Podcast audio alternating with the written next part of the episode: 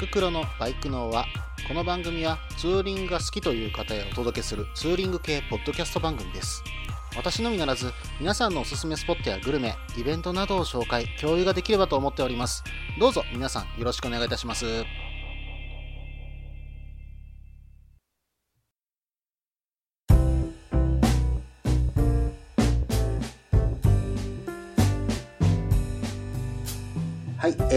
りました。第6回ですね、えー、バイクのは、えー、お相手はタククロです。新年明けましておめでとうございます。本年もどうぞよろしくお願いいたします。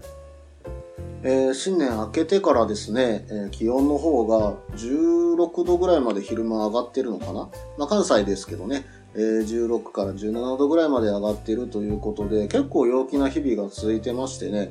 1月3日と4日で私の方も、え淡路島の方に、せっかくこの陽気を楽しもうということで、えツーリングの方に行ってきました。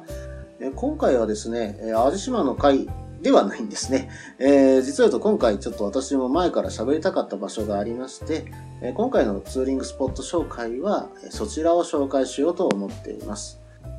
それではですね、えちょっとメールの方をいただいておりますので、えこちらの紹介の方から今回は始めていこうと思います。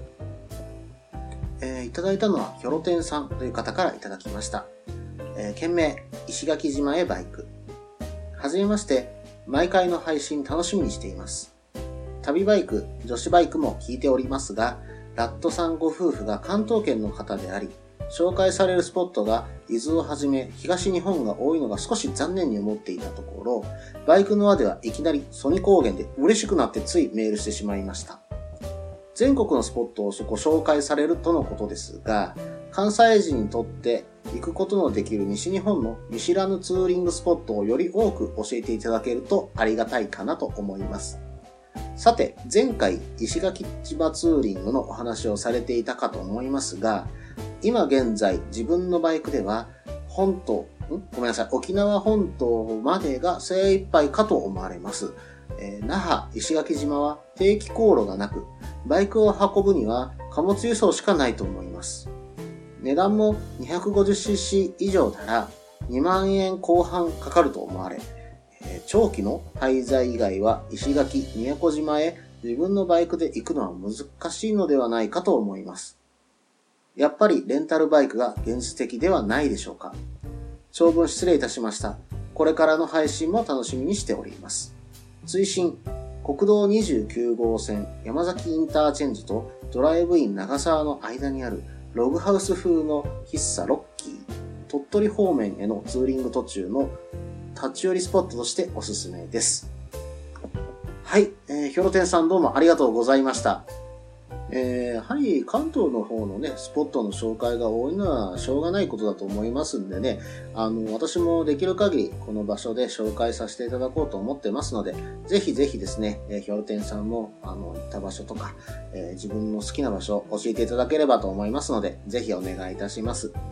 えそれとですね、石垣島の話がちょっと出てきましたけども、あの、確かに調べてみると定期航路ありませんでしたね。えー、で、運ぶ手段は貨物輸送しかないというふうに書かれていたので、えー、ちょっと私の方も調べてみました。えー、調べたところですね、バイクヒッチハイクサービスさんで、えー、石垣島、宮古島であれば、えー、港止めが、えできるようなんですね。で、ただしですね、これが相当な値段いきましてね、えっ、ー、と、通常沖縄まで大阪から運んだ場合ですけども、62,640円かかると。で、えー、これに対して石垣島と宮古島のこの港止めがプラス5000円かかるということで、約6万8000円ぐらい、えー、片道でかかってしまうということなんですね。うん、これはちょっと現実的ではないですよね。えー、往復で14万、ん？6万8000円だからそうですね、7万円ぐらいだから14万円弱かかってしまうとなると、うーん、ちょっと手の届かないところまで行ってしまうのかなと思ってしまいました。まあね、あの、余力のある方は言っていただく分にはいいかと思いますけども、あの、ヒョロテンさんの書かれていた通りですね、えー、確かに、えー、現実的なのはレンタルバイクなのかなとちょっと思っております。まあでも、行く手段がないわけではないですからね。あのー、かし、どうしても行きたいという方は、え、バイク七泊サービスさんのを使って行っていただくのも手なんじゃないでしょうか。あちなみにですね、え、今私の方でお伝えした値段は 250cc の、え、運搬料金のようなので、え、その他はバイクヒッチハイクサービスさんのホームページ、えこちらの方に、え会社の料金表は載ってますので、えこちら確認してみてください。それではですね、ツーリングスポット紹介のコーナーに行こうと思います。ツーリングスポット紹介のコーナー。このコーナーは私、もしくは皆さんから投稿いただいたおすすめのスポット、穴場のスポット、自分しかいないけど自分が好きなスポットなどを紹介するコーナーです。えー、では今回はですね、ちょっと私の方から、紹介させていただこうと思います。えー、ちょっと伝えたかった場所というのが一箇所ありまして、えー、こちらの方が、えー、兵庫県は伊豆市ですね。えそしてその伊豆市から、えちょっと近場になるんですかね、えー、藪市の八日町を紹介しようと思います。では、まずですね、え伊豆市町の方から紹介しようと思います。私、こちらの方にツーリングで2回ほど行かせていただいたこともありますし、実は言うとあの子供の頃からこちらの方は結構慣れ親しんでる街でして、ちょっとよく知ってる街なんです。まあ、あの、ツーリングで行くとなると、大阪の方からは2パターンの行き方があるのかな。え、有名な方としては舞鶴道の方、福知山からですかね。もしくは、えー、春日インターの方から、えー、降りていただいて、えー、北近畿自動車道の方から、えー、八日経由の方で、回っていくのもいいかと思います。この場合ですね、意外と抜け道になるのが県道2号線を使っていただくと、えー、八日からはあまり混まずに行けるかと思います。ちなみにですね、福知山インターの方からですと、えー、426号線、国道426号線ですね。こちらの方で一本道になるんですけども、私ツーリングのルートとしてはこちらの方が結構好きです。あの、もう田園風景の中をずっと走っていけるあの気持ちいい道なので、ぜひこちらをお勧めしたいと思いますね。で途中にですね、えー、まあ、あの、卵かけご飯で有名なタンクマさんだとか、えー、シルク温泉山彦さん、といったあの温泉もありますので、ゆっくりしながら行くのにもいいんではないでしょうか。それではですね、えー、伊豆市の街中の紹介をちょっとしようと思うんですけども、えー、まず伊豆市に行ったら見ていただきたいのは、新古楼ですね。えー、こちら、え日本最古の時計台と、えされてるんですけども、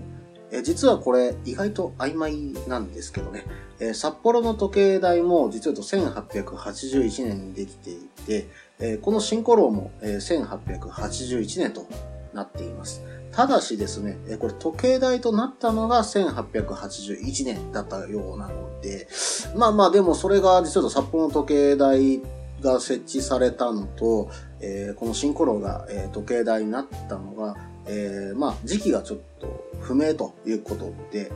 どちらが古いかはっきりしないということらしいです。まあの、見て、え、損はないものだと思います。えー、この雰囲気はなかなか出せるものではありませんので、一度見てみてください。えー、そして、やはり伊豆市の城下となると、伊豆市そばですよね。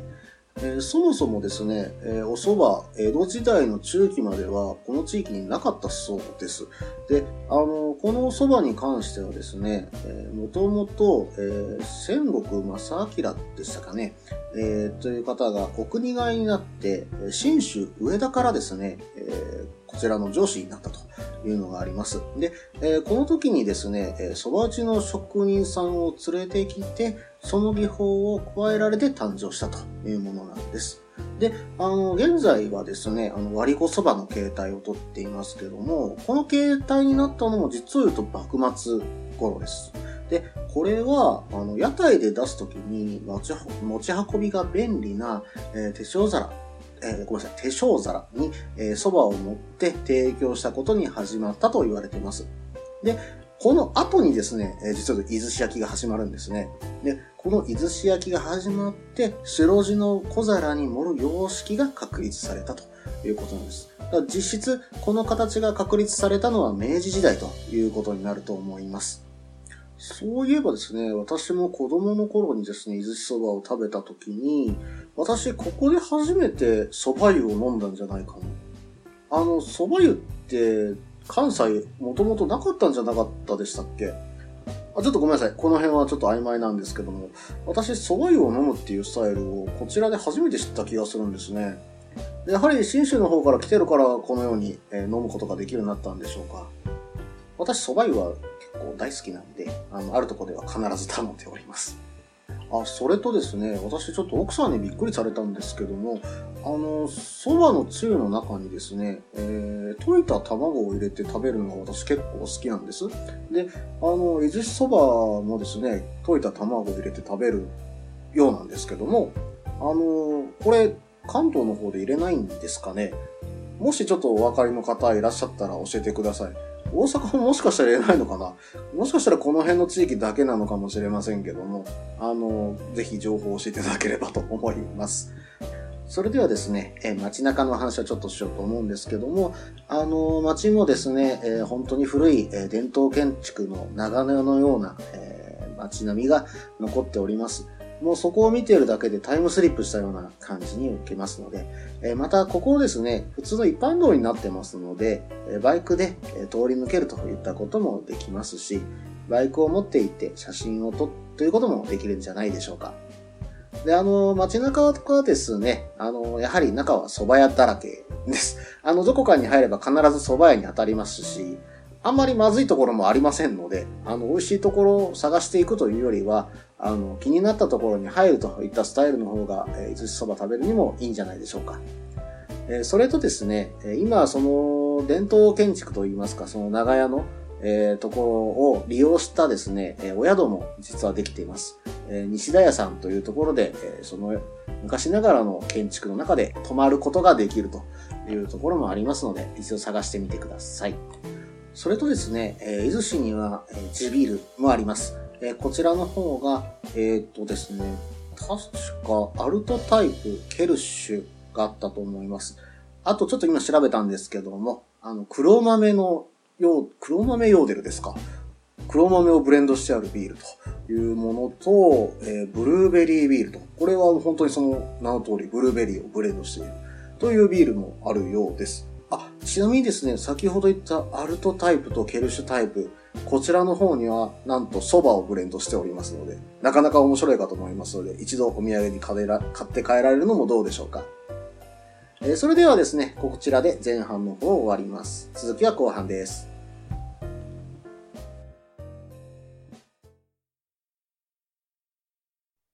みんなでバイクの輪を広げよう。ツーリングスポットデータベース番組、バイクの輪は毎月2回程度不定期更新中です。皆さんよろしくお願いいたします。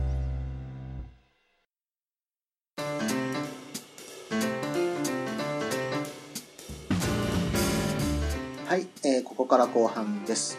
後半は、えー、矢部市八日町についてお話ししようと思います。えー、八日町はですね、伊豆市からはバイクで20分から30分、それこそ先ほどお伝えした、え、県道2号線を使えば、え、行ける場所にあります。でこちらの方は、えー、っと、北近畿自動車道ですか。えこちらの方が開通したことによって非常にアクセスも良くなりました。で、私がなぜ8日を紹介したいかと言いますとですね、私ここに、えー、よく行ってたことがあるんです。なんですが、あのー、その中でですね、一つのイベントがですね、私の中ですごい、えー、綺麗だな、これはすごいなって思ったイベントがあったんですね。えこれがですね、8日の夏祭りなんですけども、えここに、え作り物の展示というのが一つあるんですね。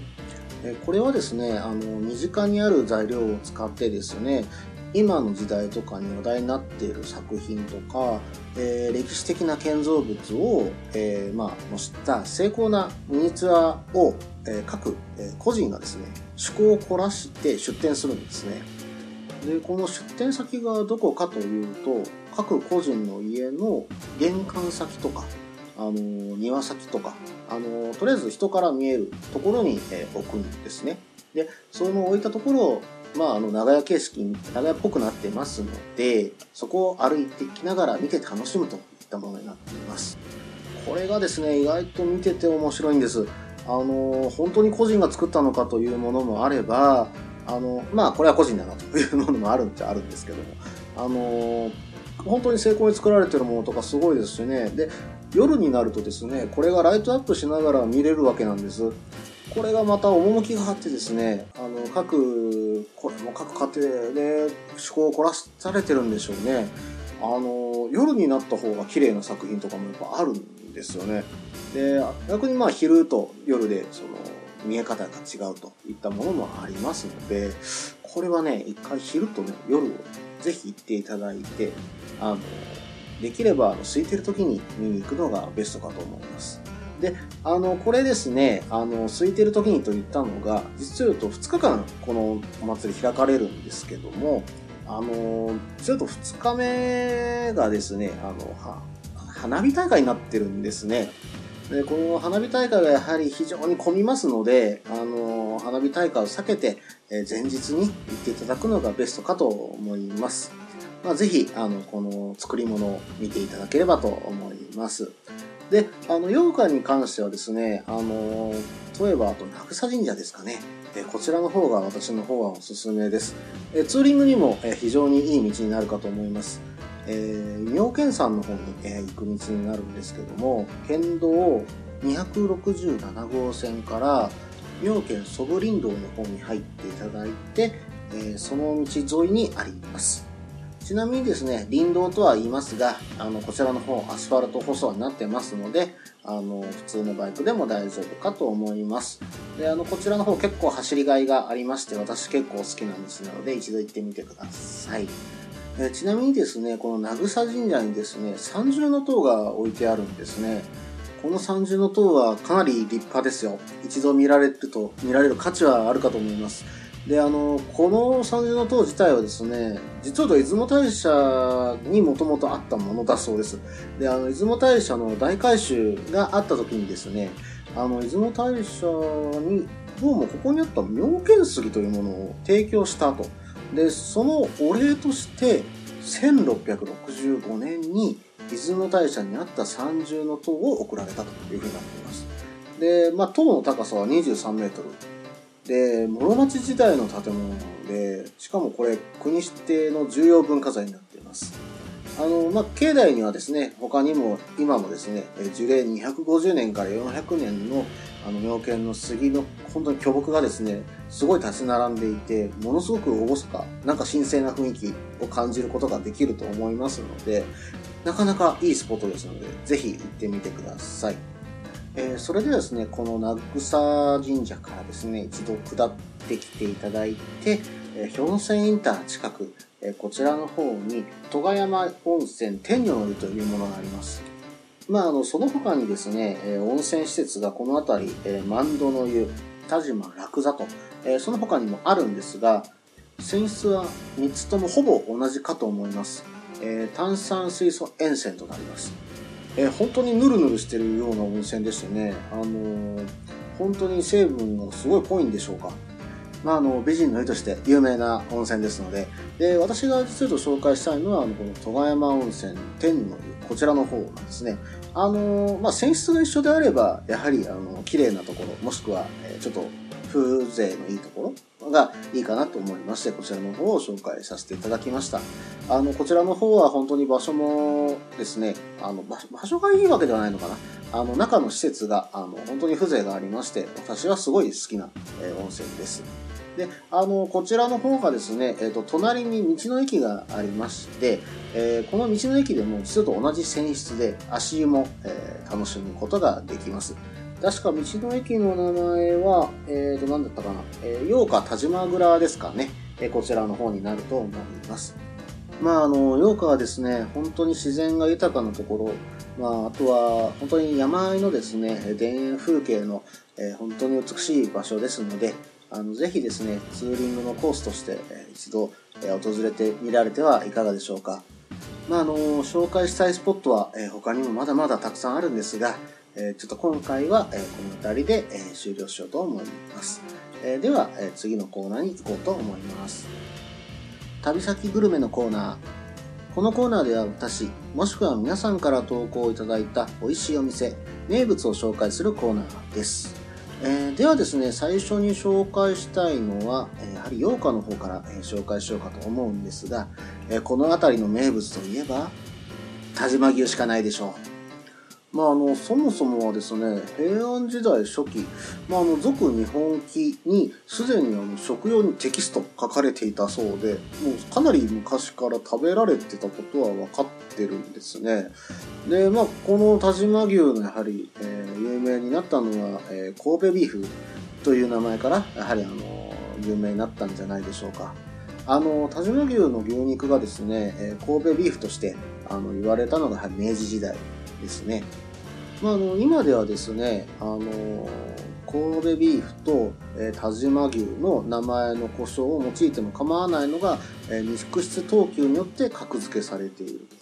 で、あの等級が低いものは全部なぜか田島牛になってるんですね。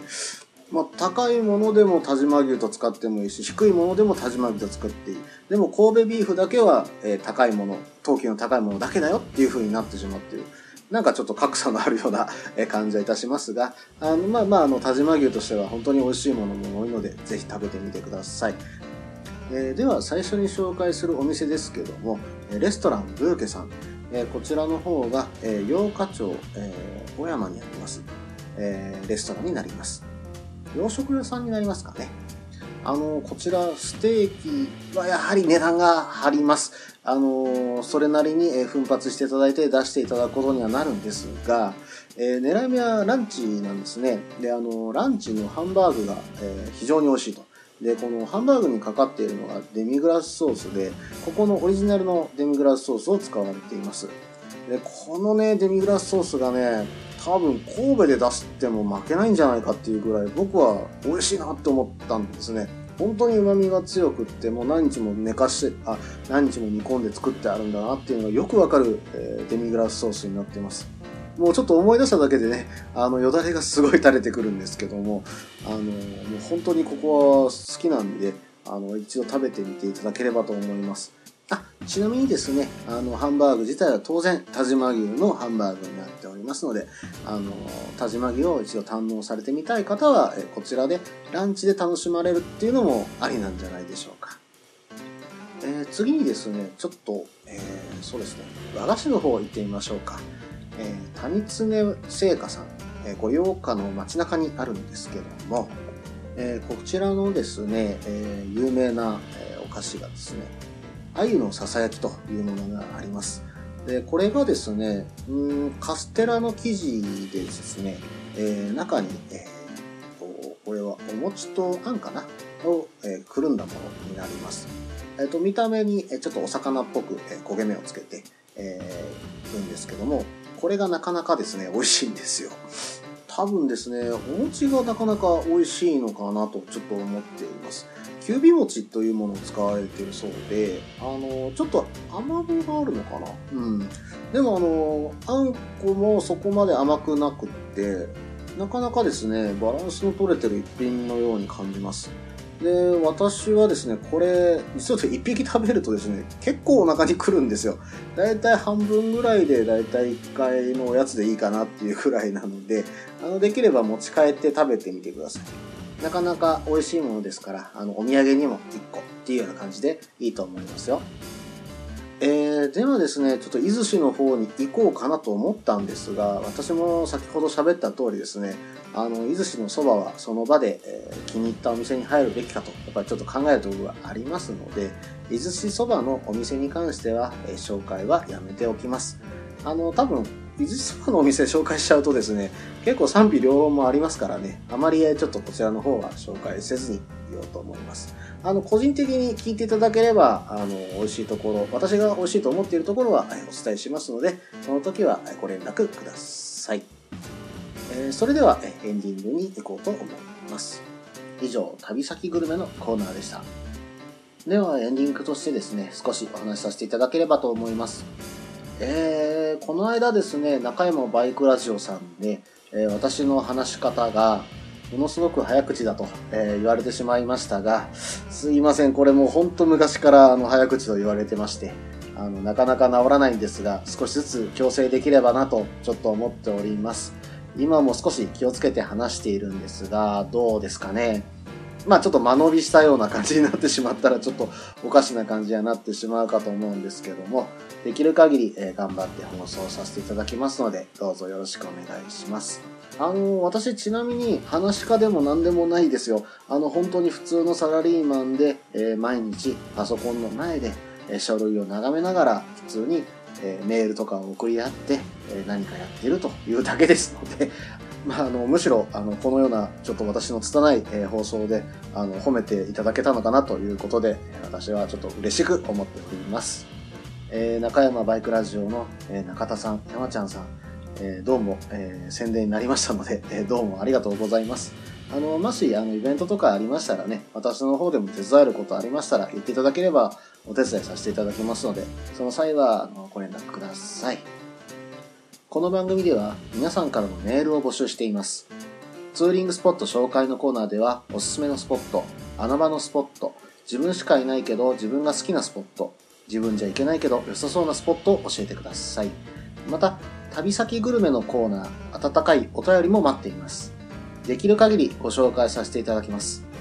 メールはブログの方にメールフォームを設置しています。もしくは Twitter で直接メッセージいただいても構いません。Twitter はタククロで検索していただければ CRF の画像でわかるかと思います。